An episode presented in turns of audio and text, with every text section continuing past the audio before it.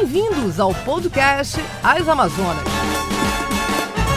Oi, gente, todos muito bem-vindos aqui a mais um episódio do As Amazonas Podcast. Estou novamente aqui, eu, Daniela, com as minhas colegas e amigas, Liege Albuquerque. Tudo bom, Liege? Tudo bem, bom dia, boa tarde, boa noite para todos. E a Aruana Brianese. Oi, pessoal.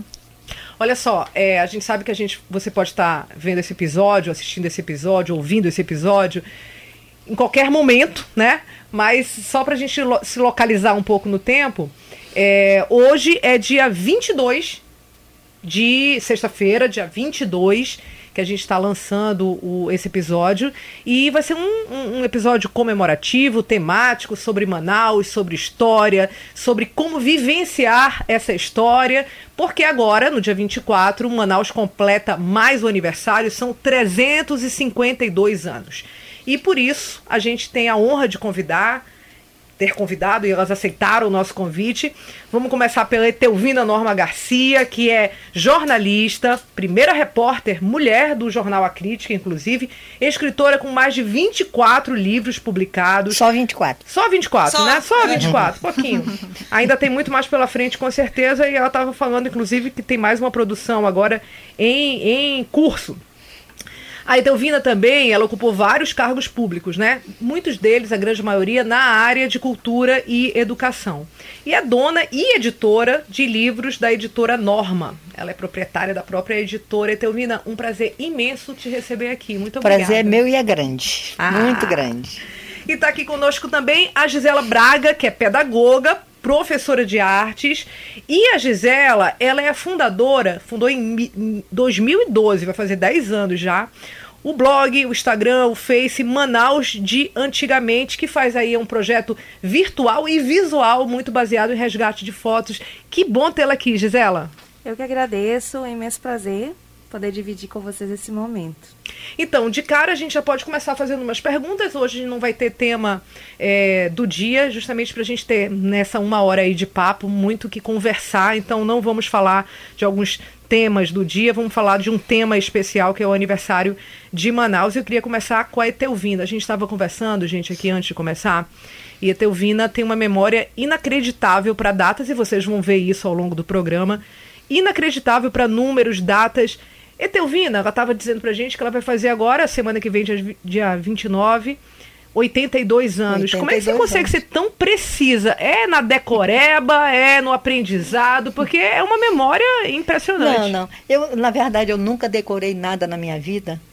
E, e, e também, durante todo o meu tempo de estudante, eu fiquei pressionando muito os meus professores por causa daquela história de decorar. Né? Achava aquilo um terror. Nunca decorei nada é uma questão de vivência. As coisas que a gente vive, vive com intensidade, vive com, com, com interesse, elas marcam a vida da gente, né? E então a gente vai, né? Por exemplo, você nunca precisou é, decorar a data em que você nasceu. Mas desde que, desde que você começou a falar, a se é, entender. É, mas é uma, né, dizer, Silvina? Não, é você é uma, mas, não, mas, mas, isso serve de exemplo para todas as outras que são marcantes também. Né? Desde que você resolveu sua mãe, seu pai, aniversário da Daniela, dia tal, etc. E assim vai. Quer dizer, é uma questão de a gente viver bem aquelas coisas que a gente vive, esses que a vida nos oferece. Esses marcadores de tempo ajudam o escritor, o historiador ajudam muito. a, a, ajudam a fazer muito. o contexto? Ajudam muito, ajudam muito. Porque você quando fala, por exemplo, na década de 20, então já vem na década de 20 tudo desenhadinho aqui na cabeça da gente, então é muito fácil, né? A gente chegar nas fontes, né? A gente, enfim, não tenha dúvida de que ajuda, mas ajuda mesmo, marca, marca. Porque, por exemplo, seria muito complicado se você por exemplo, tivesse que trabalhar é, um tema qualquer na década de 50 e você não tivesse a mínima noção do que, que aconteceu nos anos 50, né? Então, quando você não tem essa noção, as coisas são mais trabalhosas, porque você para, você vai procurar juntar fontes, tudo ali parece que é, é muito novo para você. Né? Ao passo que se você. E eu, como tenho o privilégio de ter uma vida longa, eu devo dizer a vocês que, por exemplo, desde muito criança, que eu lembro de todas as coisas que aconteceram e que marcaram a minha vida. Uma ocasião, por exemplo, eu estava conversando com o seu Moisés, e o seu Moisés, Moisés, Israel. seu Moisés Israel, um amigo muito querido, e eu tive o privilégio de escrever a biografia do seu Moisés, né? que é um exemplo de vida fantástico. Né? E então eu falava para o seu Moisés, seu Moisés, eu, eu, a gente estava falando sobre a década de 40, né? Eu digo, olha, eu, eu, eu fico até acanhada de falar, mas eu vou falar. Eu tinha dois anos e oito meses quando afundou o navio Baipendi. Foi agosto de 1941. Né?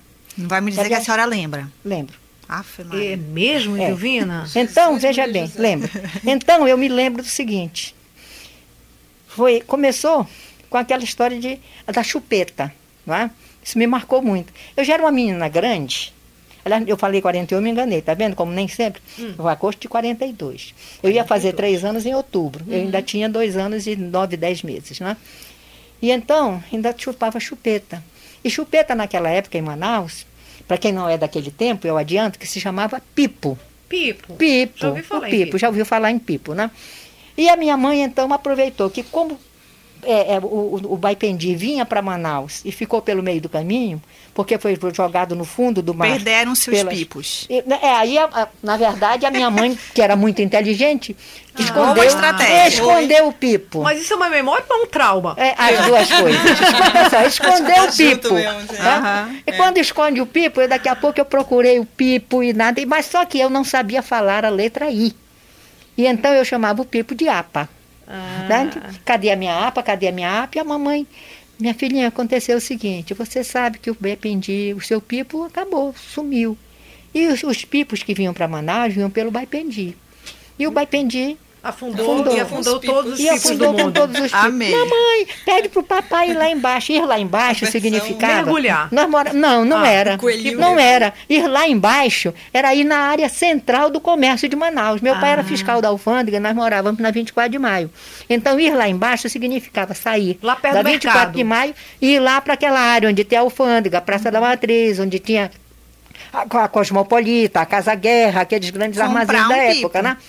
Minha filha, papai já foi. Não tem. Oh. Chorei, chorei a noite inteira, entende? E quando acordei, esqueci a APA, acabou. Só que Baipendi ficou marcado. Uhum.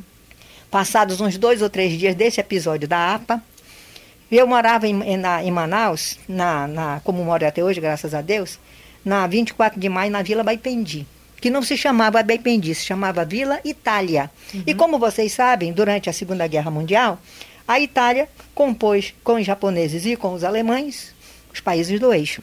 Pois bem, então apareceram lá no portão da, da, da vila onde eu morava os estudantes do ginásio, ginásio amazonense e da faculdade de Direito.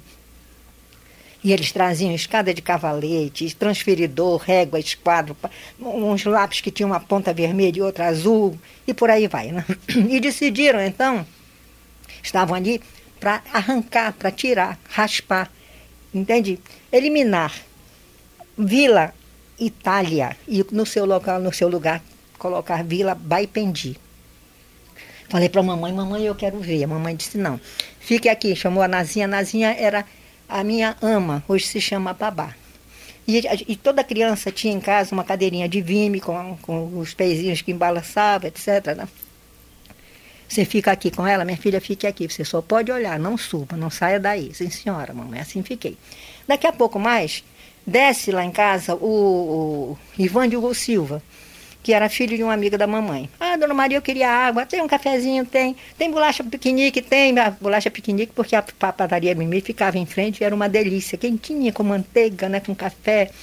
Aí daqui a pouco eu começo a... Desce o Caio Góes, desce não, quem, não sei quem mais eu falo assim, Moisés, eu, eu, não é possível que eu, eu, eu só tinha dois anos e dez meses. E lembra? Ele uhum. disse, não, e lembra certo, porque eu fui lá embaixo com a dona Maria tomar ele mais café. idoso, ele lembra da ele situação. Lembra, porque Agora... ele fazia parte do grupo que estava, que estava lá para trocar a placa. Etelvino, eu queria emendar essa tua resposta uma pergunta para Gisela, que é o seguinte, para quem não tem uma memória impressionante como a da Etelvina. Fotos ajudam, né? Fotos ajudam a registrar, ajudam o teu sentimento. Como é que é a tua relação com essas fotografias antigas no teu, no teu blog, no teu Instagram?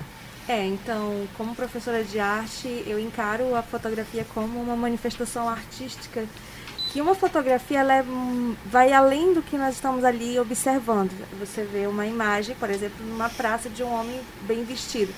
Mas é como a gente estava falando ainda agora, sobre moda cada fotografia, em cada década, aquela pessoa vai aparecer com uma roupa diferente, com um chapéu diferente, um jeito de segurar a cintura ou de, de mover as pernas. Nós vamos observar ali o contraste da, da, da fotografia, da cidade. É, muitas fotografias antigas é, aparecem visivelmente as pessoas na frente do chafariz, outras já vão aparecer a igreja, outras já vão aparecer, por exemplo, o mini zoom. E a gente tenta fazer essa leitura. Por que, que década tal aparece mais o chafariz e por que, que década tal aparece mais a igreja? Então, tudo isso a gente vai ensinando as pessoas, os seguidores, a também fazer essa leitura.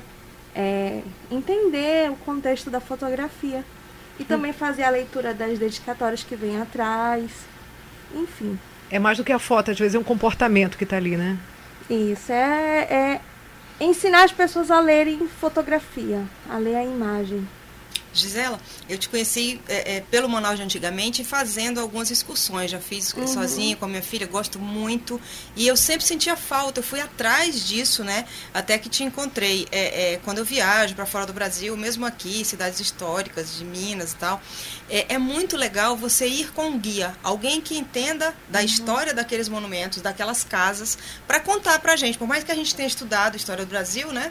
A pessoa que está lá, especializada naquilo. Então, assim, eu queria saber o que, que te motivou, que eu acho isso maravilhoso, né? E você tem feito, uhum. e tem sempre um grupo muito legal, muito interessado que vai junto, né? Eu queria saber o que, que te motivou para criar essa aproximação da história com a gente, com a população. Então, eu tenho dois episódios, né? O primeiro é porque eu sofro de um transtorno de hiperatividade mental, então eu fico com a minha mentalidade muito agitada. É, às vezes eu tô quieta, mas eu tô observando, assimilando muitas coisas ao mesmo tempo. Então eu precisava extravasar. Então eu fui para leitura, fui para escrita, para essa conversa com as pessoas. E também porque os seguidores eles pediam muito, ah, nós queremos ir junto com você, porque geralmente eu fazia essas visitas sozinha, eu e meu esposo. E as pessoas, ah, eu também quero ir, quando você for me leva, quando você for me leva. E acabou tornando-se um trabalho porque eu abandonei um horário do meu trabalho na escola para me dedicar à página. Então eu preciso, é, de certa forma, encarar como um trabalho uhum. atualmente. E foi muito bom, porque nós conseguimos resgatar esse interesse das pessoas caminharem uhum. pelas praças antigas que é já havia se perdido. Uhum. As pessoas caminharem por ruas antigas, observar fachadas, observar casas observar, por exemplo, a fachada de uma loja antiga que tem ainda os nomes franceses, que as pessoas passam e não percebem. Então foi muito bom, para mim foi muito bom, para minha saúde mental e eu acredito que cultural também. E agora, aproveitando essa eh, com a, com a, com a Etelvina, tentando cham, não chamar de senhora, né? Porque senão a Dani vai. É jornalista, nossa colega.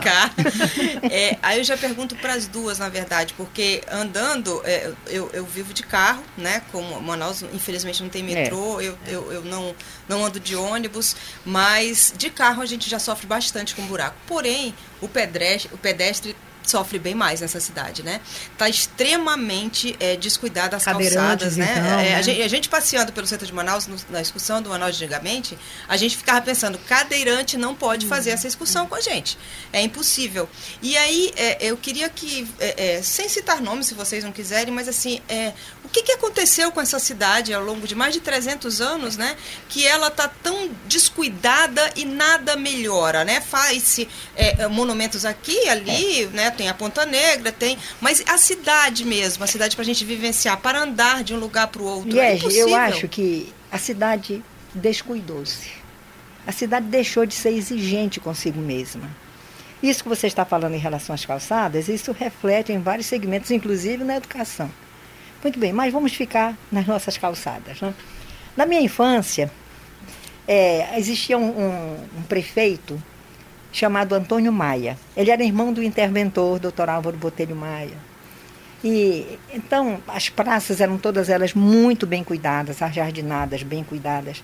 E em cada praça havia aquilo, hoje em dia se chama placa, naquela época o apelido de placa era tabuleta. Então havia umas tabuletas assim, mais ou menos com 25 centímetros de altura por 30 de largura. E ali estava escrito: Povo, zelai por este jardim, pois é vosso. Então você já sente que É, é uma linguagem é uma muito placa que é quase uma poesia, né? Exatamente, é. é. quase é. uma poesia, o cuidado, não é? O, que dá, É, o cuidado com a placa. Você não encontrava uma palavra com um acento fora do lugar. Você não encontrava uma palavra mal escrita, né? E o vosso, a segunda pessoa do plural, povo, zelai por este jardim, pois é vosso.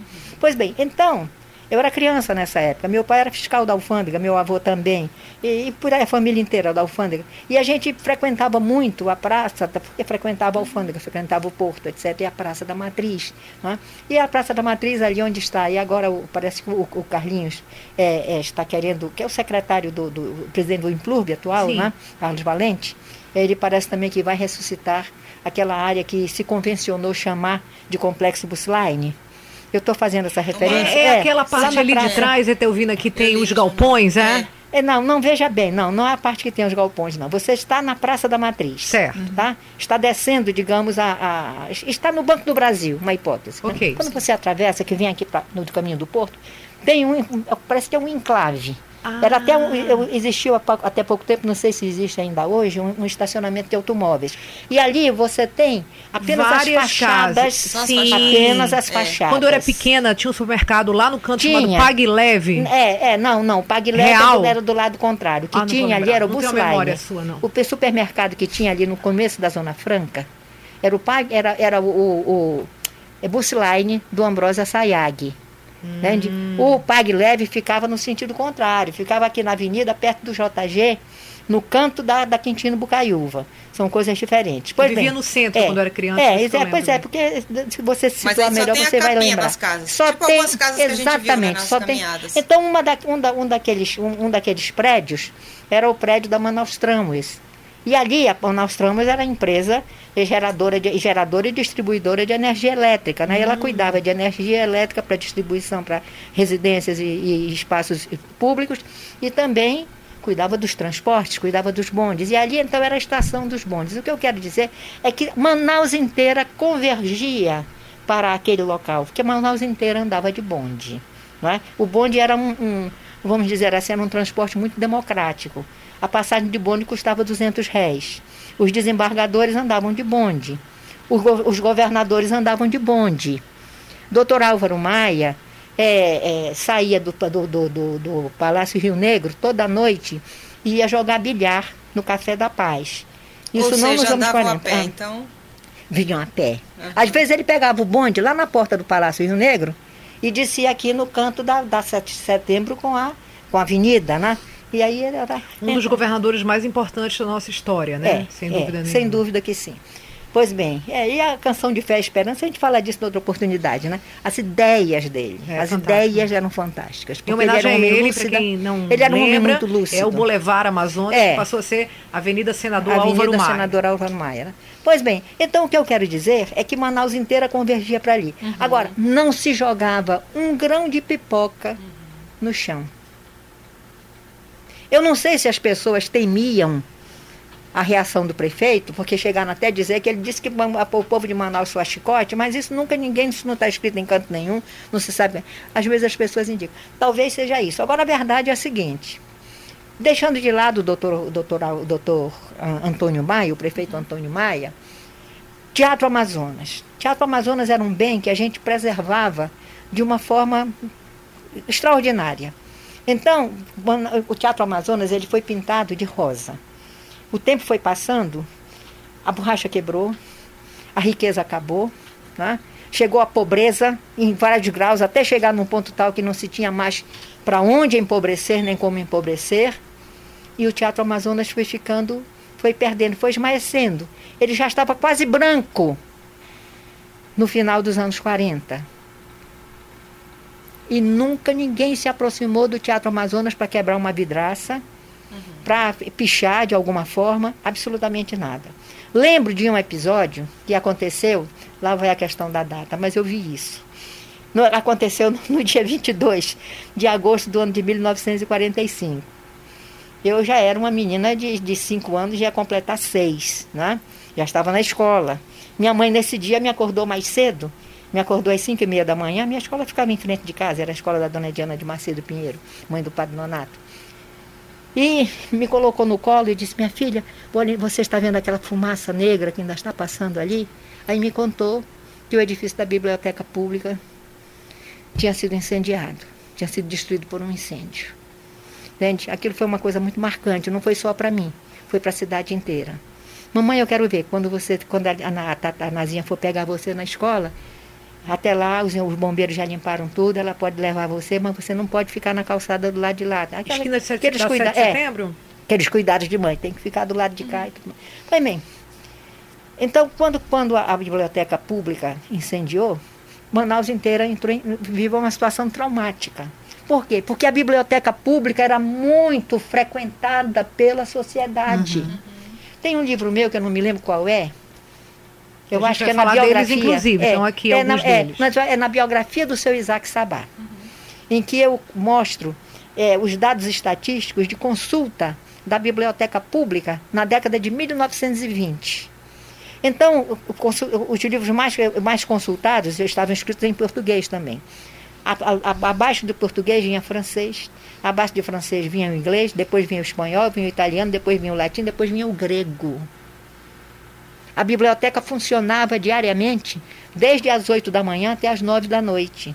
Aos sábados funcionava de manhã e de tarde e Manaus inteira frequentava. Vivenciava-se, né? Exatamente. Né? Havia, havia aquela, aquele vínculo forte Sim. de da cidade de Manaus Fantástico. com o colégio que você frequentava, com a sua biblioteca, com os espaços públicos da cidade.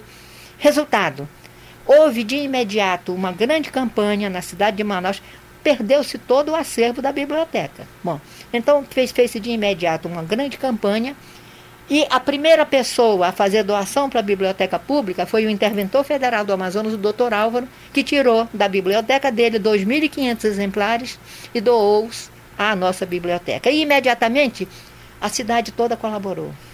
Então, os, os, estudantes, e sempre os estudantes, né, que participavam de tudo, uhum. batiam as portas da cidade, gente, todo mundo já esperava, né? Então tirava-se das estantes dois, três livros e doava-se, entende, com dor no coração, mas aquilo era muito importante porque ia servir a todos. Então, essa, esse sentimento, entende?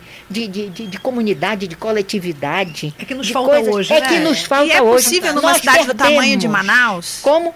É possível esse, isso existir numa cidade do tamanho de Manaus hoje? Porque na difícil. época todo mundo se conhecia. É muito difícil. Todo mundo se conhecia e todo é. mundo tinha ligações com a cidade. Então nós chegamos, nós fomos descendo, né? Descendo, descendo, nós, por exemplo, nós permitimos que coisas absurdas acontecessem em Manaus, como, por exemplo, a destruição do nosso porto. O Porto dos Ingleses era um dos pontos turísticos do, de Manaus, de turismo internacional. Poderia ser até hoje, Gisela. Poderia. Porque quando, em 1963, os militares, isso antes da ditadura, os militares assumiram a direção do Porto de Manaus, né, que terminou inclusive o contrato com os ingleses, né, Naquela época, eles poderiam ter construído um grande porto, distante da cidade, distante do centro da cidade, um porto projetado para mais dois, três séculos à frente. Mas em vez de fazer isso. Preservando aquele. Né? Preserv né? Deveriam ter preservado aquele. Uhum. Mas em vez disso, eles tentaram modernizar aquele. E ao modernizá-lo, desfiguraram-no por completo. E nós não dissemos nada. Uhum. É, Veja bem, nós, sociedade, não, se... não, dissemos nada. Uhum. Sim. É, eu queria perguntar em relação a, a, Você foi a primeira mulher jornalista e você tem um livro que é baseado em notícias, né? Eu queria que você falasse um pouco para a gente da importância do jornal, da imprensa, como registro histórico e como retrato de uma época, né? Uma, é, e falando do Brasil hoje mesmo, né? Como que a imprensa, o papel da imprensa para registrar essa história. Veja bem, Manaus, é, em 1900 e 1950 Manaus, o município de Manaus tinha 110, 115 mil habitantes, mas a cidade de Manaus tinha cerca de 90 mil habitantes apenas. Então, naquela época, nós tínhamos em Manaus seis jornais diários. De manhã, seis, seis jornais. Nós tínhamos três jornais matutinos e três vespertinos. Nossa. De manhã circulavam o Jornal do Comércio, que era o mais antigo de todos, como vocês sabem, não é? Uhum 2 de janeiro de 1904. Tinha o, o jornal, o O Jornal, da empresa Cher Pinto, né? e tinha um jornal que, que circulava mais, ta mais tarde, não circulava às sete da manhã, seis, sete da manhã, como os dois primeiros. Era um, um jornal que circulava às onze horas da manhã, que vocês sabem qual era. A crítica. Moseorino, a crítica. Então eram três na parte da manhã. À tarde, nós tínhamos um jornal fantástico chamado A Gazeta. Inclusive que ele, ele trazia quase todo dia um rodapé correspondente a um quinto da página, não é? sempre com matéria literária de qualidade. Né? Além, da, além do jornal A Gazeta, nós tínhamos o jornal do senhor Aristófano Antoni, à tarde, um jornal muito bem feito. Senhor, seu Aristófano era perfeito. Ele, ele, ele, ele, ele, ele tinha um, um, cinzeirinho que ficava aqui do lado dele, e ele pegava aquele cigarrinho assim com a ponta dos dedos, né? fumava um pouquinho, voltava de lado, escrevia aqui. Quando ele termina, ele estava escrevendo, digamos, o Suelto. Sabe o que era o Suelto? Eu não. O editorial do jornal. Chamava-se Suelto, né? Então, quando ele terminava de escrever o Suelto, ele puxava da máquina de escrever, olhava, Sabe aquela, aquele prendedorzinho que tinha que a gente descia para a oficina? Sim. Né? Mandava para a oficina, estava pronto. Artesanal, né? Artesanal. Agora veja bem, além do artesanal, porque o jornal dele era. Na, os outros jornais já tinham máquinas de linotipo, mas a, a tarde do senhor Aristófanes, eu estagiei com ele em 1957, entende? Ele, ele juntava os tipos, amarrava no cordão, né? E saía entintando e fazia o jornal. Mas o que eu quero dizer, além de ser um trabalho artesanal, era a qualidade. Ele, o, o primeira, dele, o editorial de dele, ele, tra, ele trabalhava com três itens. Eram três assuntos diferentes. Uhum. Cada um deles tinha a mesma quantidade de linhas. E ele não precisava, depois que, que, que, que batia a máquina e tudo mais, que datilografava, não precisava fazer mais nada, estava pronto, estava limpo. E os jornais eram muito exigentes com os seus redatores. Uhum. Né? Então, a cidade de Manaus, ela tinha voz. Né? Agora, é claro, como era uma cidade muito pequena, você tinha desde assuntos os mais importantes possíveis, como, por exemplo, o, o, o, a importância da, da, descoberta do petróleo de Nova Olinda no dia 14 de março de 1955. Aqui né? é um dos livros. Aí um dos livros é, é, é, Aqui, um dos livros é este, né? Pois bem, e que o New York Times chegou a dizer que o episódio da descoberta de petróleo em Nova Olinda era só encontrava paralelo na descoberta dos grandes depósitos de petróleo no Oriente Médio. O presidente da República estava aqui, Café Filho na época, aquele que sucedeu Getúlio Vargas, né? para mostrar que o Brasil estava é, ia se tornar autossuficiente em petróleo e por aí vai, desde os assuntos de maior, de, de, de uhum. grande magnitude, digamos assim, como os assuntos menores. Quem faltava aula no Colégio Dom Bosco, quem faltava aula no. Ia parar no jornal. Mentira, Era, verdade. Eu Saía o nome. Faltava, não. Saía eu não sou o nome. dessa época. Você não é dessa época. Entende? Então é isso. Verdade, a imprensa. mas... A imprensa era muito ligada à vida da cidade. Olha, o rádio era uma coisa fantástica, entende? Pois bem, mas então eu estava falando dos jornais que circulavam amanhã, eu não completei a tarde.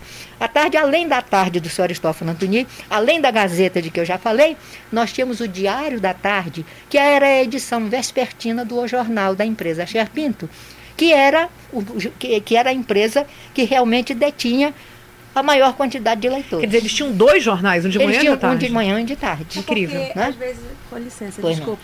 Poderia, nesse intervalo, Aconteceu Sim. alguma coisa? acontecer É. algo e precisava É. noticiar. Mas, mas houve um momento em que eles se perderam. Veja bem, dia 5 de fevereiro de 1952, houve aquele, a, a, a, a chacina do Delmo Pereira. Né? A chacina do Delmo. Delmo Pereira foi Caso dia 5, Delmo. é, do caso Delmo. Né? No dia seguinte, os jornais todos vieram, lógico, as manchetes só podiam ser Delmo. Né? A, a crítica, pela primeira vez, saiu com duas edições. Ela saiu com a sua edição de 11 horas da manhã. Me lembro bem da manchete. Vingança macabra. Às três horas da tarde, a, a crítica estava com mais com a sua segunda edição do dia nas bancas. Ou seja, naquele dia justificava ter duas, nem Justificava, sempre justificava. Mas os outros não tiveram. Entendi. A visão, Visão. a visão do seu Humberto Calderaro Filho. Nunca Sim. mais. A, a, e a partir dali, a crítica foi ganhando a liderança e nunca mais perdeu. Deixa eu fazer uma pequena provocação aqui, né? É. Eu sou jornalista e, e- e adoro o escritor Albert Camus, tem uma frase dele, né? O jornalista é o historiador do instante, que provoca muitos os historiadores. Mas vejam só, é, a professora é, a, a Etelvina é jornalista, né? E a Gisela é pedagoga, né? Então eu podia até Uhum. fazer uma corruptela da frase e dizer, né? O pedagogo também é o historiador do instante. Porque Com o que a Gisela certeza. está fazendo é isso, Com né? Há certeza. uma aproximação que o historiador não sai do pedestal, agora vai a crítica, né? É, é, não sai do pedestal para fazer, isso é bem interessante, né? É. Criticam, não deixam, é bem fechado, né? Vá tentar entrar ali para fazer mestrado ou doutorado se você não fizer história. É bem complicado isso, né? Mas vocês sentem algum tipo, principalmente você, Gisela, você já sentiu algum tipo de crítica pelo que você faz, dos historiadores acharem que você está tomando o lugar deles? Ou nunca aconteceu O isso? que ocorre hoje na internet, que não é muito diferente do que ocorria no passado nos jornais grandes e magazines e revistas, que hoje nós chamamos de haters, né? Mas Sim. antigamente eram os críticos, é, ocorre os ciúmes. Eu acredito que os ciúmes. Mas quando a gente tem um propósito de que queremos fazer algo que é importante, que para mim é muito importante, que eu já toquei no assunto anteriormente, que é a minha questão da minha saúde mental. E de eu fazer algo que eu me sinto feliz, é, eu procuro absor assim, é, Ignorar. a palavra seria Sublimar. é, Abstrair. Abstrair. É, abstrair. Obrigada, eu Malu. procuro abstrair porque eu acredito que quando a gente não conhece as pessoas pessoalmente, as pessoas elas podem ter uma série de é, pensamentos sobre você que às vezes até nem são verdadeiros, né? A gente não conhece pessoalmente, então eu acredito que as pessoas a partir do momento que me conhecem e que entendem que o meu propósito não não não é corromper a história ou é, trazer prejuízo para a cidade, mas pelo contrário, eu tenho uma militância que é ver a cidade bem, que é ver a história bem divulgada, que o meu único interesse é esse, as pessoas deixam esses ciúmes de lado. Eu acho que o, o historiador ele é, tem o ciúme, né? Que todas as em todas as áreas nós vamos encontrar pessoas com ciúmes. Em todas as profissões, né? Você acaba ficando em É, cima da isso sua aí. profissão. É, é. Mas a gente abstrai. Eu tenho várias perguntas. É, eu tenho muitas, muitas dúvidas, Uhum. Etelvina, e eu acho que é, é dúvida de todos. A gente não sabe, às vezes, o que, que faz parte da história, o que, o que que é uma parte da fake news de memória. 100 anos É. atrás, É. né? É um termo moderno. Que virou história. É, é, né? Às vezes vou história. uma Às vezes a fake História. news vira Vamos nas história, fake né? news? Vamos nas fake news? Ah. Por exemplo, eu acho que todos nós aqui, jornalistas e, e, e historiadores, ou pedagogo, como você, e eu que andando rabiscando aí a história de vez em quando, nós já ouvimos Modéstia. falar aquela história, de, que repetia aquela frase que se tornou célebre, que teria sido uma frase do Eduardo Ribeiro. Encontrei em Manaus uma aldeia e dela fiz uma cidade moderna. Ele fe- falou isso? Que eu saiba, não. Tá vendo? Não tem esse registro. Nada. E depois isso não é verdade. Primeira fake news. Primeira fake news. Depois isso não é verdade. Veja bem, não é verdade por quê? Primeiro, a cidade de Manaus, é, ela, ela, ela tem um marco referencial que é a criação da província. Que não é bem a criação, já é o reconhecimento. não é? Porque ainda lá, quando aconteceu a rebelião do Porto, em Portugal, né, no, no- no- dia 20 de agosto de 1820, entende? Nós, nós já mandamos deputados para lá, porque já eram reconhecidos pelas cortes de Lisboa como província do Brasil. Muito bem, mas houve aquela remandiola toda e foi, foi aí veio a, a- a- a- vamos dizer assim, a proclamação da independência política, etc. Né? E o, o- o imperador prometeu que ia nos reconhecer como província, não nos reconheceu. Entende? A, na, a Constituição de 25 de março de 1824, no artigo 2 ela disse simplesmente que o, o Império do Brasil era, seria, estava sendo constituído pelas províncias da forma como atualmente se acham, e quando você vai na lista das províncias não tinha Ou seja, a gente né? continuou linkado ao Grão-Pará. Sim, continuamos.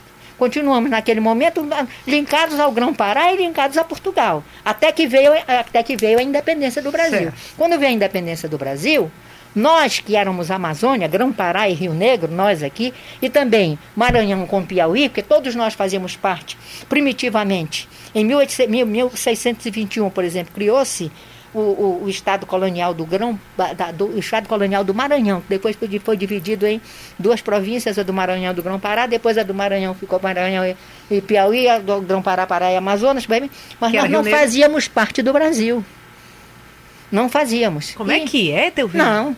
Explica. Nós fazíamos parte do Brasil. O Portugal. não faz para muito Portugal também, né? Portugal, eu, eu, eu, eu explicar algumas coisas. Até hoje não faz. É. Então veja, o que aconteceu é o seguinte: Portugal tinha dois estados coloniais na América do Sul: o Brasil e a Amazônia. Por quê?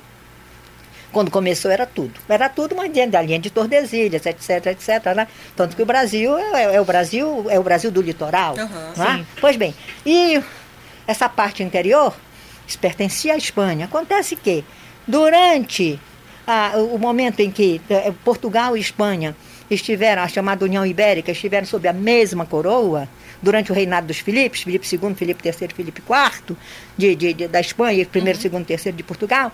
Então, naquele momento, desenhou-se um novo modelo de ocupação dessa parte ocidental, que pertencia à Espanha, mas que, como a Espanha era dona de Portugal, então o, o rei da Espanha mandou que os soldados portugueses cuidassem de expulsar os, os concorrentes no, na, na, na, na, empreitada da colonização, outros concorrentes europeus, que eram, ingleses, no caso, holandeses, franceses, holandeses, franceses. ingleses e tudo mais, né? expulsaram primeiro os franceses do Maranhão, vieram para cá, e aí surgiu esta cidade de Belém. Blá, blá, blá. Bom, mas vamos ser bem objetivos, porque o nosso tempo é curto.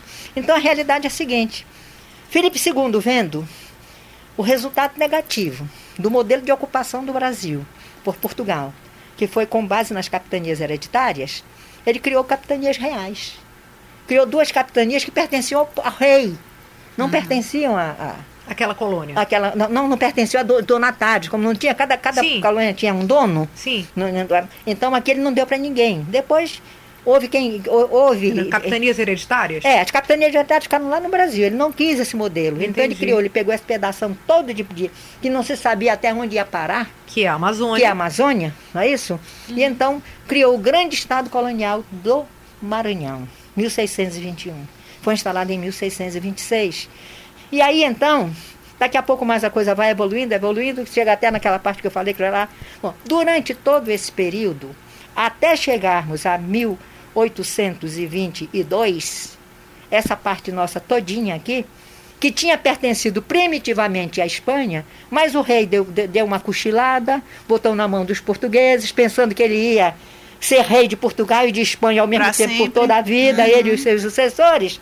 Então, daqui a pouco, quando viu os portugueses, acabou-se a União Ibérica em 1640. Achava que estava em casa, só que não. os portugueses já tinham tomado conta de tudo, não é isso? E no final das contas resultou nisso. Mas nós, então, Portugal tomou o lugar da Espanha, veio o tratado, como vocês sabem, de 1750, que é o Tratado de Madrid. Depois do Tratado de Madrid, em 1777 já veio o Tratado de Santo Ildefonso. Não, não vamos parar aí para. Mas, enfim, para definir limites. O que é que realmente vencida a vencido. Rapaz, sua memória é prodigiosa ah, mesmo. Eu, memória. Eu, eu, eu gosto muito de história, de política, que são irmãs. Eu, eu sei o que, é, o que é o Tratado de Madrid. Agora, se você me perguntar o ano de Tratado de Madrid, não dá. Mas né? tem que saber, porque vou... veja bem, eu estou vendo como é que as Fantástico coisas aconteceram esse, e tem períodos para isso. Se não, se você não, não, não pegar esses períodos, uhum. você vai acabar se perdendo. Uhum. É o que acontece com a gente sabe. normalmente. pode ser, pode ser. Entende? Então, quando nós chegamos na, no, na, na hora da independência do Brasil, nós já tínhamos, por exemplo, consciência política, não aqui, mas lá no estado do Pará, sim. Né? Então, por exemplo, nós tínhamos o Felipe, Felipe Patrone, Felipe Alberto Martins Patrone, é, é, que era estudante de Direito lá na, na Universidade de Coimbra, acho que era paraense, né? e que se encantou com os objetivos da rebelião do Porto, uhum. porque ele imaginava que dali surgiria realmente eh, Portugal, seria, afinal de contas, enfim, o rei de Portugal teria freios, não é isso? Pois bem, e as coisas mudariam, mudando lá, mudavam para cá. Ele veio para fazer a, a, campanha da rebelião do Porto aqui. Uhum. Fez a cabeça de todo mundo, que a dele já estava feita, né? Só que quando ele chegou em Portugal, na hora em que Portugal votou a Constituição do Brasil, uhum. a Constituição deles, Portugal, Constituição política deles, o Felipe Patroni descobriu que, que o que Portugal queria mesmo em relação ao Brasil era recolonizá-lo. E aí, aí começou a consciência nossa entende? De, que é, começaram a misturar as coisas, entende? O que o Brasil pensava já encontrava de certa forma eco aqui na, na região do Pará e Amazonas. Quer dizer, por quê? Porque o Pará e Amazonas já estava querendo era se, se, se, se, desligar de, de, de, Portugal, né?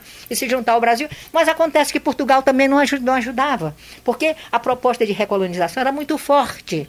Então, no meio da, no frigir dos ovos, o grupo paraense que não aceitava a recolonização, entende?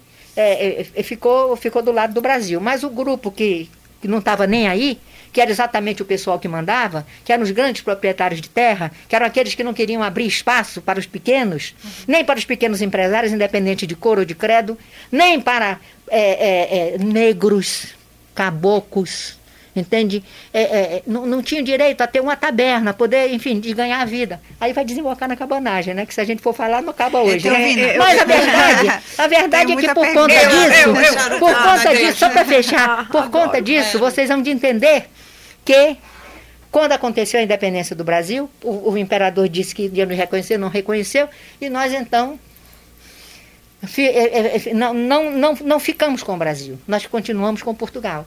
Até que houve uma remandiola aí que eu não vou contar, não é isso? Bom. Vai, Aruca, eu também queria saber quero em relação. É, é, é, muito, muito assunto e muita história. É muito assunto e muita história, né? Mas assim, é, em relação à história de Manaus. Sim, Sim é, então voltando. Fale, fale é, então veja bem, então voltando à história de Manaus. Então a verdade é a seguinte, nós aqui fazíamos o que o pessoal do Pará pensava e dizia. Nós éramos. Nós Mas éramos a minha pergunta é: se a senhora pudesse escolher um momento da história de Manaus. É esse é, é, é o, Para que a gente diga para o nosso é ouvinte: esse momento foi. Esse momento crucial na... foi, foi, foi fundamental. Uhum. Foi fundamental pelo seguinte: o imperador, que já era o Dom Pedro, era o Dom Pedro I ainda, né? É, é, em no, no, logo depois da, da, da, desse, dessa questão aí da, da, proclamação da independência, né?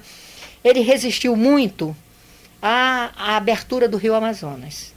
Não queria ninguém no Rio Amazonas porque tinha medo de perdê-lo. Começou então uma campanha internacional, entende, para quebrar isso.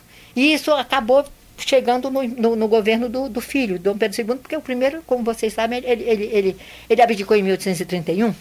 Então, quando chega, chegamos em mil, mil, mil, 1850, o, o Império do Brasil estava na boca do mundo, porque queria fechar o Rio Amazonas, impedir o progresso, etc, etc, etc, entende? Enfim, resultado o imperador sentiu que ele tinha que, obrigatoriamente que abrir o rio Amazonas Recuar navegação. nessa decisão. Mas mesmo assim ele decidiu abri-lo em termos. Navio estrangeiro não. Uhum. Navio a vapor aqui dentro, pegava daqui, chegava no Pará, despachava. Mas Isso aqui está falando não. antes da borracha ainda, né? Sim, é isso. É. Então, aqui não. Mas então, como ele teve que criar, que abrir o rio Amazonas à navegação a vapor, ele ao mesmo tempo sentiu que finalmente ele tinha que criar a província.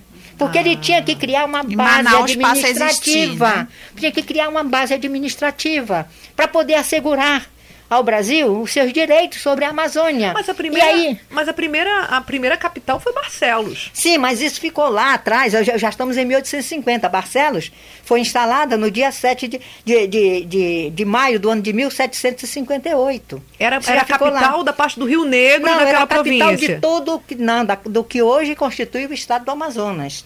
Porque, veja bem, era a capital da capitania. A capitania é o que hoje é o Estado. Depois essa capitania se tornou província. Certo para depois então se e da história estado, recente, né? professora, né? se a senhora pudesse não, citar um momento ainda marcante. Antes, ainda, deixa, deixa eu só fechar, deixa, deixa eu só fechar, pelo eu seguinte. Eu avisar para vocês que nós estamos a 44 tá minutos. Tá certo, deixa eu só fechar pelo seguinte, quando ele criou, abriu o Rio Amazonas, a navegação restrita, como eu disse, só a navios brasileiros, ele também teve que criar a, a província. Quando ele Manaus. teve que criar a província, então ele teve que criar um governo próprio. Quando ele teve que criar este governo próprio, as coisas começaram a se casar. Por quê? Porque abriu-se abriu também uma alfândega.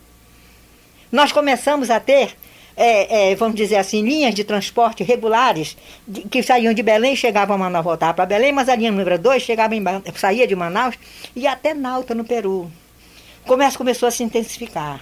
Com isso, com a navegação a vapor, quem coletava um pouquinho de borracha, porque não tinha para quem vender, abriu os olhos, olha, porque no dia tal o navio do, do, do Mauá vai passar. Então, gente, vamos cortar a seringa, uhum. vamos Paraná, vamos preparar as pelas e tudo mais. Não? Pegava a sua canoa de, de, onde estivesse, chegava bem aqui no Sol de Para vender o seu produto. Olha aqui, para aqui, tá, tá. Então vende. As coisas começaram a acontecer. Para que vocês possam ter ideia, até a, primeira, a primeira, a primeira, vamos dizer assim, viagem de navio a vapor aconteceu no dia, saiu de Belém no dia 1 de janeiro do ano de 1853, chegou aqui dez dias depois, era um milagre um verdadeiro milagre. Era muito rápido. Era é, rapidíssimo, sabe por quê? Porque uma viagem, de, quando não havia navio a vapor, nós navegávamos de quê? De navio, de, de, de, de canoa a vela. E de canoa, canoões, a remo. Então levava-se de dois meses e meio a três, às vezes até três meses e meio, para vir de Belém até Manaus. Chegou um momento que o, o, o aquele menino, o, o Alfred Russel Wallace, ele conta, por exemplo, que em 1852, quando ele estava saindo daqui, entende que ele estava fiado que o, o, Henrique Antoni, que o Henrique Antoni era aquele paizão de coração grande que ajudava todos os. Quem diz isso não sou eu, não são eles. Todos os viajantes, os cientistas, entende, que chegavam aqui. Então, ele fala que já estava aqui numa situação difícil, Henrique Antoni já tinha conseguido aí, que ele ia conseguir uma canoa para ele sair daqui para Belém, porque ele já tinha que ir embora, levando tudo que ele tinha coletado, né? E Manaus estava numa situação difícil, porque tinha ido ao fundo uma embarcação que vinha de Belém trazendo todos os gêneros alimentícios e então aqui não tinha carne, aqui não tinha pão, aqui não tinha nada. É, Só então, peixe. Eu então é, a navegação a vapor foi decisiva foi decisivo, para que então, o Estado foi, existisse enquanto exatamente. Estado e a cidade e também de Manaus porque, Manaus, porque cidade. o Amazonas concede em Manaus, porque a província foi é, reconhecida, vamos dizer assim, uhum. no dia 5 de setembro de 1850. Não é? Pois bem, e logo em seguida, logo no dia seguinte foi, foi decretada a navegação a vapor. Então o Amazonas passou a ter um presidente que cuidava dela. Uhum. Porque o presidente do Pará tinha mais o que fazer, tinha mais que cuidar da vida dele. Esse de cuidar dela, Entende? eu queria fazer uma Aí veio, aí veio o Terreiro Aranha, depois o Terreiro. Terreiro Aranha é o primeiro, né? O primeiro. As coisas começaram a mudar a partir daí. E porque nós vamos chegar onde quer? É? Na história da, da fake news do, do Eduardo Ribeiro, né? E aos poucos, Manaus, quer dizer, em 1853, já apareceu na nossa pauta de exportações Exportações, evidentemente, para o estrangeiro, claro, né? A presença da borracha, que nunca tinha aparecido. E a borracha foi num crescendo tal que foi permitindo que, por exemplo, em 1881, nós já assinássemos é, um contrato para a construção de um teatro, de uma casa de ópera. Que é o nosso teatro. Que é o nosso teatro. Naquele mesmo ano de 1881, já se fez um, um, um, um, grande projeto de saneamento básico. Veja como nós tínhamos capacidade de definir prioridades. Uhum. Nós criamos uma grande usina de captação de água para distribuição para a cidade toda.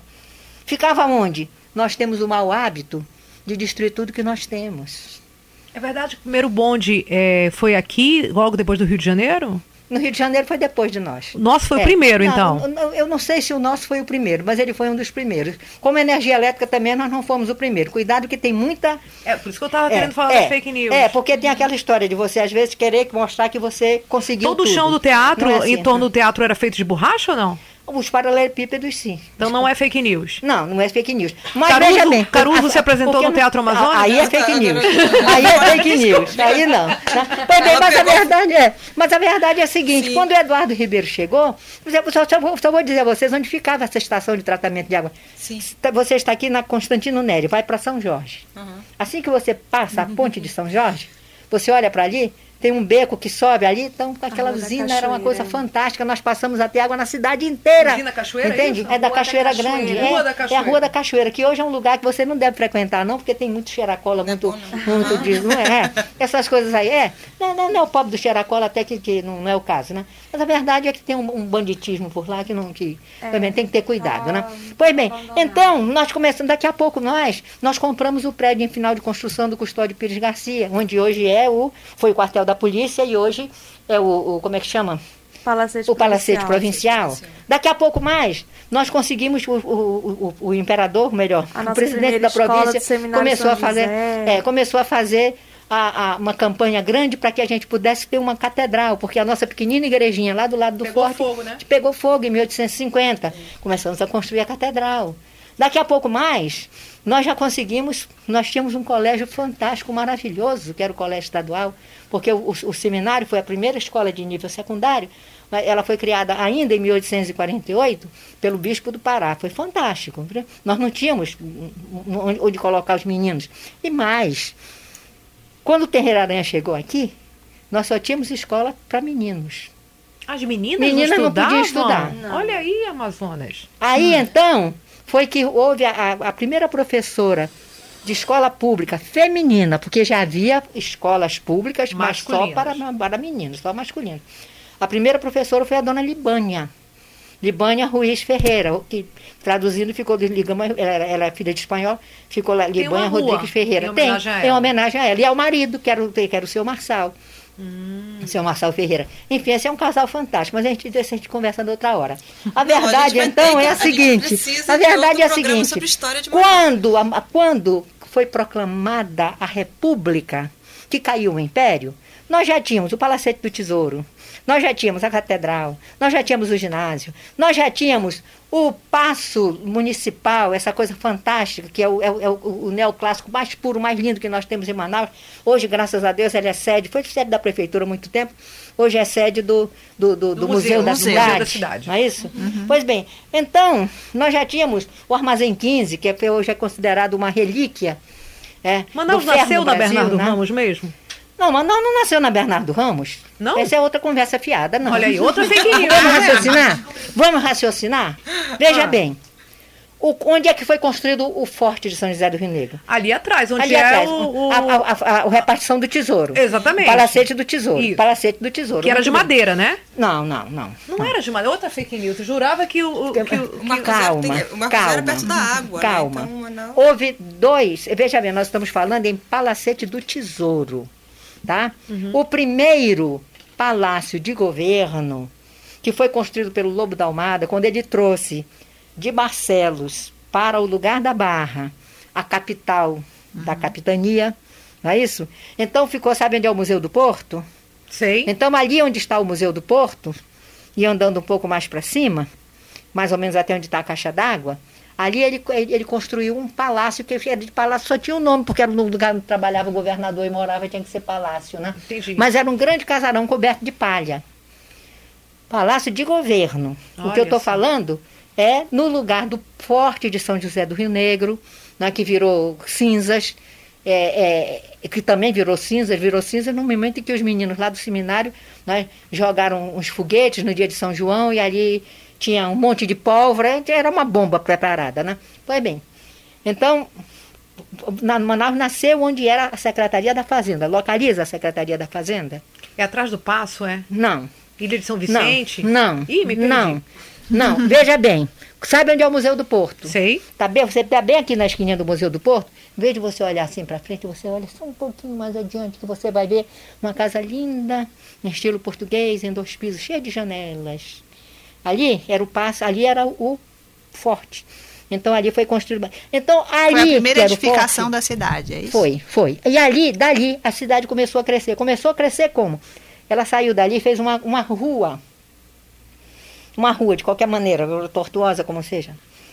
Se chamou de Deus Padre. Aí, pro, pro lado direito, onde hoje tem aquela rua onde está o IFAM, sabe onde é a sede do IFAM? A rua do Deus Filho. E onde é a Tamandaré? A Rua do Espírito Santo. Ali era um grande cemitério indígena. Manaus então, é um grande é, é Manaus nasceu em cima de um cemitério. E então, o que, que aconteceu? O colonizador foi colocando as suas botas em cima das, das igaçabas, destruindo, né? escravizando os nossos tarumãs, que foram, na verdade, os construtores do forte, que foram, na verdade, os construtores da primeira grande igrejinha. Né? E aí, então, veja bem, Manaus nasceu ali. Essa é Rua do Deus Padre, Rua do Deus Filho, Rua do Espírito Santo, e a grande praça, onde hoje está a praça da. a praça da prefeitura, uhum. Praça Dom Pedro II. Tá? E não só a Praça se Dom Pedro ali, encontra ali, urnas, né? É, a prefeitura só se encontra, um projeto, só se encontra. Né? A prefeitura atual tem encontra. até um projeto de resgate. Ali né? é um cemitério indígena. Uhum. Manaus, ali é um santuário. Espero que vá É um santuário. Né? Não, já agora no dia 22 Sim. de abril, o prefeito Davi Almeida, Sim. ele, junto com o Tenório, eles fizeram. E, e, e, isso é um trabalho que já vinha de muito tempo. Tenório é um grande nome. Já vinha né? de, já, Deixa eu te perguntar, Gisela, é, é, por favor, é, se você podia me dizer uma listagem do que você, nas tuas andanças, né? Porque a gente. É, é, quem, quem revitalizou o largo foi, acho que foi Braga, né? Quem revitalizou o Teatro Amazonas. O Robério, né? Quem tirou a, um aquele azulzinho é. ridículo do Teatro Amazonas é. e colocou na cor original. É. É, não, tô falando como governador. Como governador Braga, Braga. e o então, secretário Roberto. Não, pois é, não, não, governador, não. né? Peraí, Vamos falar peraí, governador. Peraí, agora, não. foi? Agora, não, deixa, não. Deixa, só, deixa eu só perguntar para ela, por favor. Aí, eu, eu queria quero, só ajudar na pergunta. Fale, eu sei, pois é, é mas eu, a, não, a pergunta é sobre o que ela vai a Gisela, com as andanças dela, hum. o que, que ela, ela diria para o prefeito Davi Almeida, né? Do, ah, do, da, das, das coisas que a gente está precisando tanto. Eu fiquei super feliz naquele último, penúltimo que a gente fez, que eu fui, que eu, o cabaré do chinelo tá coisa mais linda, né? Então, assim, ficava aquela coisa horrorosa lá, e agora, né, foi no, no Arthur que, que, que, revitalizou. Nessas tuas andanças, o que que tu diria para o prefeito Davi Almeida, né? O que que a gente está é. precisando de revitalizar? Então, eu acho que o urgente que a gente precisa muito é a reabertura dos locais que estão abandonados, exemplo, o Museu do Porto, que está fechado há muito tempo. Uhum. É, a reabertura dessa localização que a professora Teovina acabou de citar, que uhum. é onde nós temos ali é, as indicações que foi o Forte, né, o Fortinho.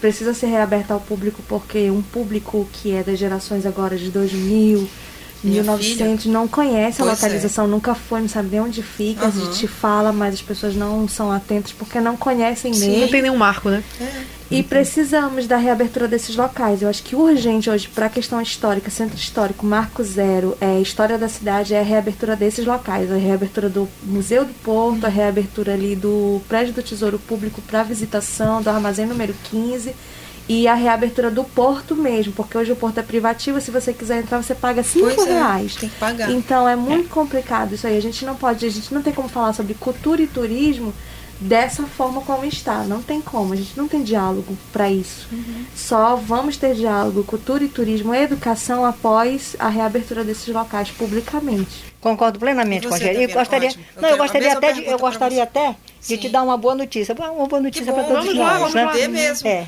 o Carlos Valente, Sim. presidente do Implurb, ele já tem, já está com um projeto para reabrir o Museu do Porto. Mas para reabrir o Museu do Porto, porque deixa eu só falar a vocês o Sim. seguinte: o Museu do Porto é o Museu do Porto dos ingleses. Uhum. O, o, o, o, vamos dizer assim, o acervo do, ficou há 25 anos fechado. O acervo ficou. Houve muita pilhagem, Imagino. sabe? Mas ainda tem alguma coisa que eu já estive lá, já visitei. Sim. Tem alguma coisa ainda que se pode salvar.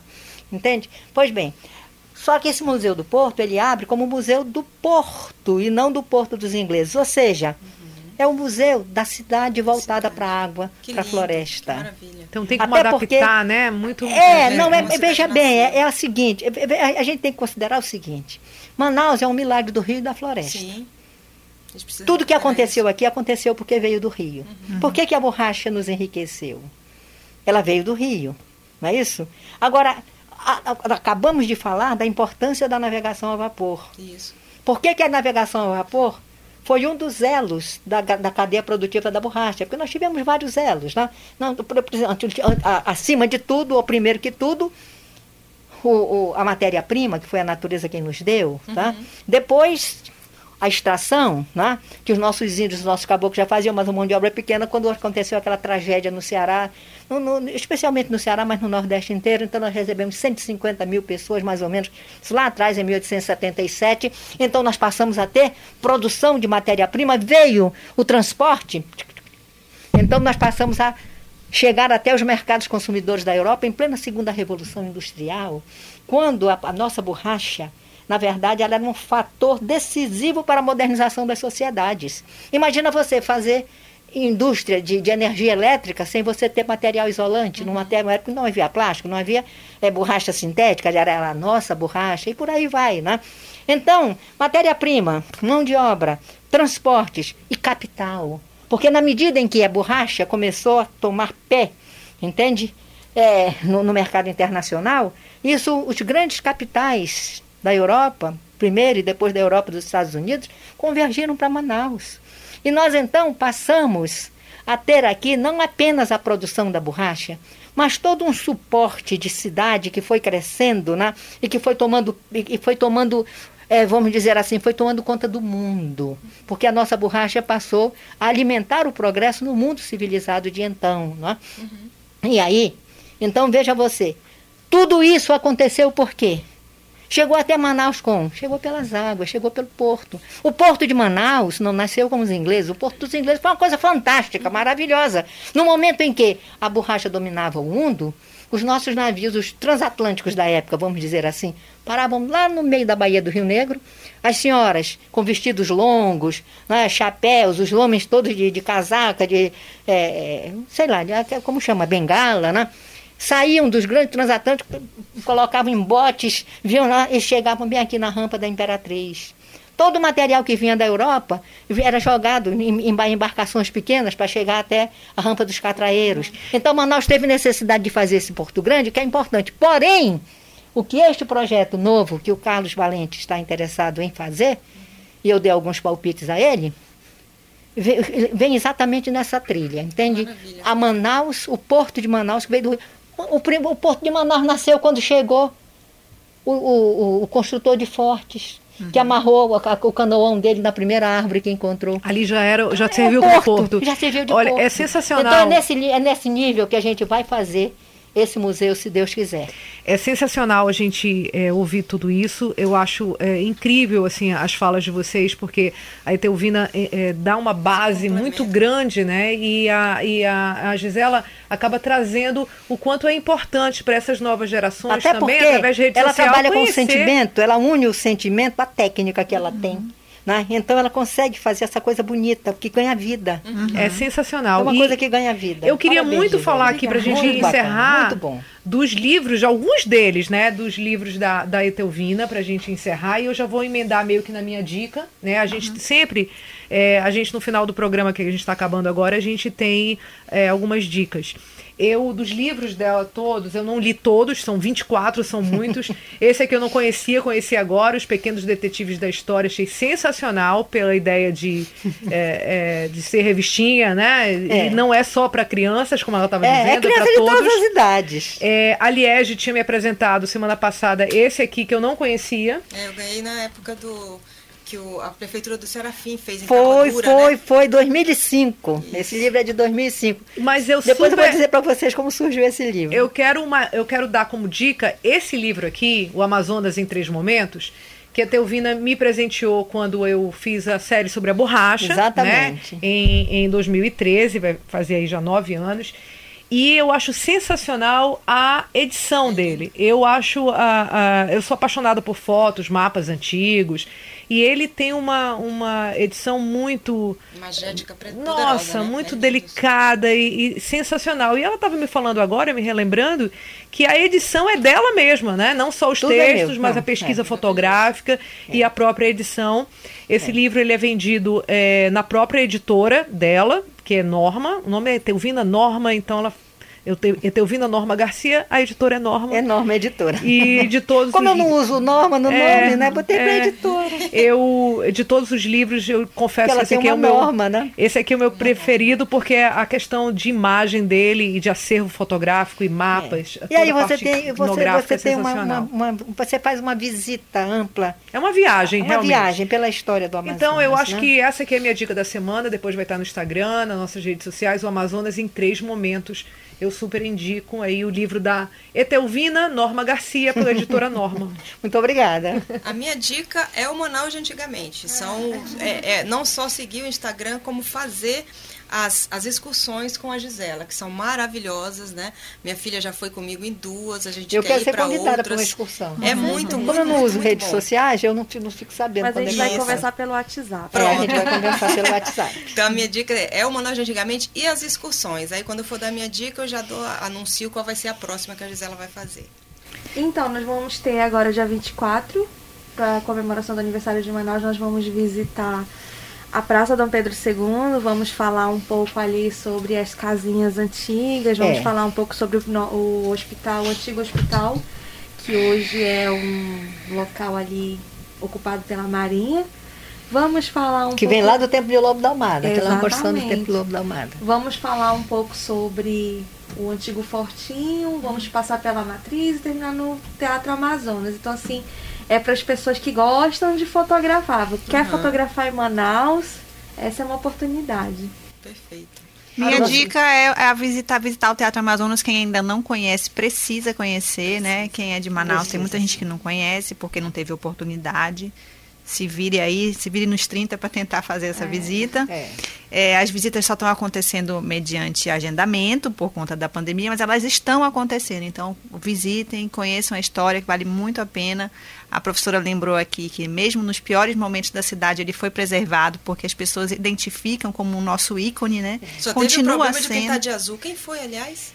Olha, foi no, no, na grande restauro que houve, foi o primeiro grande restauro que houve no Teatro Amazonas, Década de 70? em 1974, no governo do João Walter de Andrade. Que coisa horrorosa Entende? aquele azul. Ficou Então, feio, aquele- mas é. agora já está lá original, É, voltou, do né? jeito que era ser, quando foi é, construído é, e vale a pena. Estava, é, reforma, é, né? voltou a ser como estava, né? Era isso que eu queria esclarecer naquele momento, né? Não, Foi lá perfeito. naquele momento que foi 74.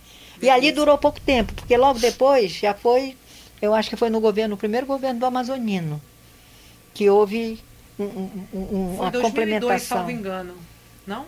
Que teve que pintaram Vai novamente de rosa? rosinha? Acho que foi 2002, né? 2002, mas não tenho certeza. Mas a gente checa. É, a gente checa isso, né? Porque o Amazoniano, é, o Amazoniano foi o primeiro dica, governo dele foi né? de Quando for 87 a botar a tua dica. 91. Não sei, a gente precisa checar isso. Perfeito. Né? É. Precisa É checar, isso. né? É. Então essa é a minha dica. Sabe, e, e Agora- eu, e eu queria só complementar uma coisa. Ainda hoje, infelizmente, tem muita gente que se sente afrontada pela suntuosidade Pela do teatro. suntuosidade do teatro, As pessoas É nosso, ainda né? acham. É. É, Acham, eu já entrevistei várias pessoas Acham, fazendo uma reportagem é de assim. tudo que elas Isso acham, por exemplo, que quebrar. não podem entrar de bermuda. Porque durante muito tempo, até Joaquim. Marinho, salvo engano, é. até o ano de É, porque era 2000, outro tempo, né? não, Era era outro tempo, forma não de podia entrar de bermuda É. de fato, É. né? Hoje em dia é assim, gente, pode entrar de bermuda, pode entrar de chinelo, o teatro Ah, é é nosso, é do povo, teatro é é uma das manifestações mais populares que existe na história das artes. Lógico. Teatro é do povo, é nosso. Então ninguém pode ficar intimidado em entrar De no teatro. o teatro é pertence a todos nós. E é gratuito, E é, né? e é gratuito Tem até e é importante questão, que conheça. nessa questão do teatro, eu gostaria até de fazer uma colocação. Em 1929, o Teatro Amazonas sofreu um- uma remodelação, não era restauro, era uma remodelação. O foyer de hoje, você vê que é uma coisa limpa, com as suas colunas, etc. Naquele momento, o eh, governava o, o- o- Estado, o- esqueci o nome dele, Efigênio de Salles, não é? Efigênio de Salles. Então, o, um professor de desenho do ginásio, o professor Olímpio de Menezes, né, foi quem coordenou tudo. E ali, toda aquela parte do, do, do foyer, ela ganhou umas alegorias com base nas nossas coisas regionais. Pupunhas, abacaxis e etc., né, e tucumães, e ah, açaí. Quer dizer, a mim, e não apenas isso. Algumas, alguns dos camarotes foram retirados e os- a- até algumas colunas de camarotes, eles formam um, um pequeno, um pequeno, vamos dizer assim, eu- tem uma a praça, a praça, a praça Eleodoro Balbi, na verdade, Praça ela hoje é uma só, é- é- chamam da polícia, mas como o bonde passava por dentro da praça, porque havia uma, uma ligação, a linha do bonde vinha de- da, da, da rua hum, Rui Barbosa para Marcílio Dias, passava por dentro da praça, a, pra- a parte da praça, pequena, menor, que fica aqui já para a confluência com a Guilherme Moreira, entende? Então, um pequeno coreto, era, era, se chamava João Pessoa. E um pequeno coreto que tem ali, que tem inclusive um- uma cobertura né, em- Arredondada. arredondada Aquelas colunas eram do teatro? eram do Teatro Amazonas. Sério? Eram. Então foram tiradas várias colunas. Nossa. Foi construído lá em né? cima, no, Sabia. no Incrível, terceiro piso. No terceiro piso, na área que fica de frente para o palco, foi construído aquilo que a gente chamava de, de, de céu. A garotada adorava ir para o céu. Não é? E, a, e as mães da gente não queriam que a gente fosse para o céu, porque aquela coisa era muito íngreme. Quer certo. dizer, não era, era uma arquibancada, mas não era uma arquibancada. Né? Era, ela ficava muito empinada. Né? De maneira que podia uma criança cair ali. Uhum. Aí me, me, parece, eu até falei com o Otônio uma ocasião, está tendo uma entrevista, eu estava sendo entrevistada no Roda Viva e ele era um dos entrevistadores, e como o Otônio trabalha muito essa área da cidade, né? Eu disse, ah, eu digo, pela coincidência de ideia, de, de, de, de idades, de época, de tempo, 1929, isso cai em pleno movimento glebarista do Dr. Álvaro Maia, que é a valorização das nossas coisas, a valorização da terra, a valorização do homem, a valorização do pensamento das raízes, das origens da cultura amazônica. Então eu pergunto, pegando esse gancho que você acaba de colocar, de as pessoas se sentirem até intimidadas de entrar, porque ele é um teatro europeu, uhum. dentro da floresta. Mas ele é europeu e tem que considerar continuar europeu, porque ele é, é, é a marca de um tempo. Sim. Mas as pessoas, eu pergunto, será que na, quando houve essa modificação toda, não foi uma forma de, dentro do movimento glebarista, do pensamento glebarista, se dizer, esse teatro ele não é apenas europeu, ele é também nosso. Uhum. Então ele tem pupunha, ele tem abacate, ele tem abacaxi, ele tem isso, tem aquilo. O povo pode entrar. O povo pode entrar. Leitura muito interessante. Pode ir lá para cima. Isso precisa ser pesquisado. Está na minha Sim. cabeça, mas ainda não pesquisei. Porque tem uma coincidência de Já tempo. vou comprar esse próximo livro, então. gente. É uma ideia. Muito. É, é, até porque, veja bem, o movimento glebarista do Dr. Álvaro Maia foi uma coisa fantástica, mexeu com a cidade inteira. E o que é importante, fez nascer a primeira liderança autêntica porque veio de dentro do povo, que foi a liderança do Dr. Álvaro Maia. Até hoje nós padecemos disso. É jornalista ele, né? Precisamos. É, também. Também. Ele era jornalista, ele, ele era um poeta notável, ele era um romancista, olha...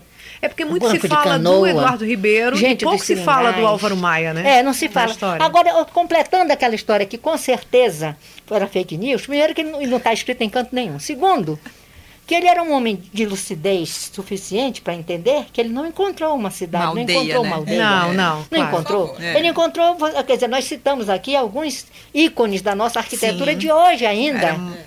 que são Herança, já estavam na época quando ele foi governador já eram. Ele, ele, é republicano, isso é a herança do império, a província do império, o estado é da república. Ele chegou, ele assumiu o governo dia 27 de fevereiro do ano de 1891 e ficou até o dia 23 de julho de 1896. Eu falei no Fez início. Fez uma grande revolução. Por quê? Porque também, além da competência que é inegável, da visão também inegável, ele foi o governante durante toda a história do Amazonas que teve mais dinheiro para governar. As receitas públicas, as receitas tributárias durante o período de governo do Dr. Álvaro Maia, estavam bombando. É ele quem diz. É ele quem diz nas suas, nas suas mensagens. Quando a, tem dinheiro, né? Quando tem é mais dinheiro, fácil. Quando tem dinheiro, como, quando tem espírito público e quando tem competência e visão, tudo se faz. Um estadista. Agora, um estadista. Eu falei para vocês no início, essa foi a primeira, a, minha primeira pergunta foi sobre isso. Eu vou encerrar dizendo isso, que a memória é realmente impressionante. Então, assim, se mais a gente pudesse, realmente mais a gente ficava, porque é, é, é comum acontecer isso, mas hoje, em especial, é, sei lá, nenhum terço das perguntas que a gente pensou em fazer conseguiu. Mas isso apenas mostra o quanto é um assunto complexo e que, é, sabe, deve ser discutido né? e as pessoas e nós devem nem falamos das nossas calçadas. A gente nem falou de tanta coisa. É, as minhas fake news, a minha lista não foi nem para um terço da minha... Gente, eu agradeço muitíssimo o convite de vocês, tá? E sucesso aí no no empreendimento. Obrigada. A gente que agradece, Gisela, obrigada. muito obrigada. Sucesso também. Eu sou super fã, ainda não fui nas visitas, que aliás é fã mais do que eu. Mas é, eu vou marcar para ir, porque é muito Nossa. interessante também. E te agradecer muitíssimo. Poxa, no, é teu quem atende, querida. Quem, quem, olha, obrigada. sinceramente, quem, quem agradece aqui sou eu. Foi tão bom esse papo, tão enriquecedor. Entende? Olha, Gisele, adorei o teu trabalho. Eu agradeço. Porque Ouvi Manaus precisa disso. Manaus honra, precisa né? disso. Honra, é. Manaus precisa de amor. Manaus, Manaus se de degradou. Amor. Manaus, é, o centro de Manaus ficou na situação que está e vocês, é, afinal de contas, está lutando para que essas coisas sejam revertidas. Por quê? Quando começou, até aquele momento em que nós é, éramos pequenininhos, éramos poucos, né? Éramos, nós éramos. Olha, quando, quando fizemos o, o, o planejamento de governo do, do, do seu Danilo Areosa, Manaus, a projeção da, da, da, população de Manaus para o ano de 1967 era de 220 mil habitantes. Uhum. Hoje, a população escolar da CEMED é de 240 é. mil habitantes. É maior do que a população da foi cidade previsto. inteira. Não, Eu acho maior que- do que a população da cidade inteira quando se criou a Zona Franca em 67. Eu acho que a, a, a frase da, da Etelvina é sensacional e para a gente deixar essa mensagem aí no, perto do aniversário de Manaus, assim, Manaus precisa de amor. Então, Precisa de amor. vamos amá-la. Muito obrigada a vocês amar. duas, é o que a Gisele queridas. Aruana E é, Liege. é um espírito que a, que a Gisele fomenta, chamando as, as famílias que têm Isso, fotos, é isso. divulgando as fotos da Manaus Antiga, na- fazendo Daniela as já vai dar umas fotos. Ah, eu tenho umas fotos, É. nossa, caixas e caixas. Isso casa, dela. casa Muito com esse bom isso. espírito. Manaus é carente É. de amor, é uma cidade desamada. Nós amamos se Manaus, Manaus fosse amada, quando se criou a Zona Franca, quando chegaram os primeiros grandes investimentos, primeiro os investimentos de comércio e serviços, os industriais já vieram a partir de 69, mas naquele primeiro momento mesmo, a resposta aos incentivos fiscais foi dada pelo setor terciário da economia. Né? Nós não tivemos capacidade para estabelecer normas. Olha, aqui no centro da cidade, o comércio pode se estabelecer. Mas pode se estabelecer obedecendo ao seguinte: primeiro, não pode modificar as fachadas dos prédios da cidade. Segundo, não pode mexer nas calçadas. Terceiro, não pode mexer nas praças. Não pode invadir as praças, não pode, não pode usar os, os, os monumentos para fazer comida, para lavar roupa, para fazer. Enfim, tinha, tínhamos que ter eh, eh, definido normas. Mas não. Que possa, nós nos empolgamos. que a gente possa, a partir de agora, né, gente- cuidar para ter uma cidade Nós nos melhor. empolgamos com os novos empreendimentos, o que era muito bom, foi uma coisa fantástica na vida da cidade. Essa cidade estava morta. Mas a gente precisava cuidar do espírito da cidade. E nós deixamos que essa coisa isso. se. é, Vamos resgatar isso e é, nada mais do que datas comemorativas como o aniversário É, que o se aniversário da aproxima. cidade serve bem para isso. Obrigada. Aliás, aliás, seria bom que Manaus fizesse aniversário todo dia. Opa! Estaria na pauta é dos acontecimentos. Obrigada, gente. Tchau, Até tchau. a próxima. Obrigada, Tchau. até. Este foi o podcast As Amazonas. Fale com a gente. Produção asamazonas.gmail.com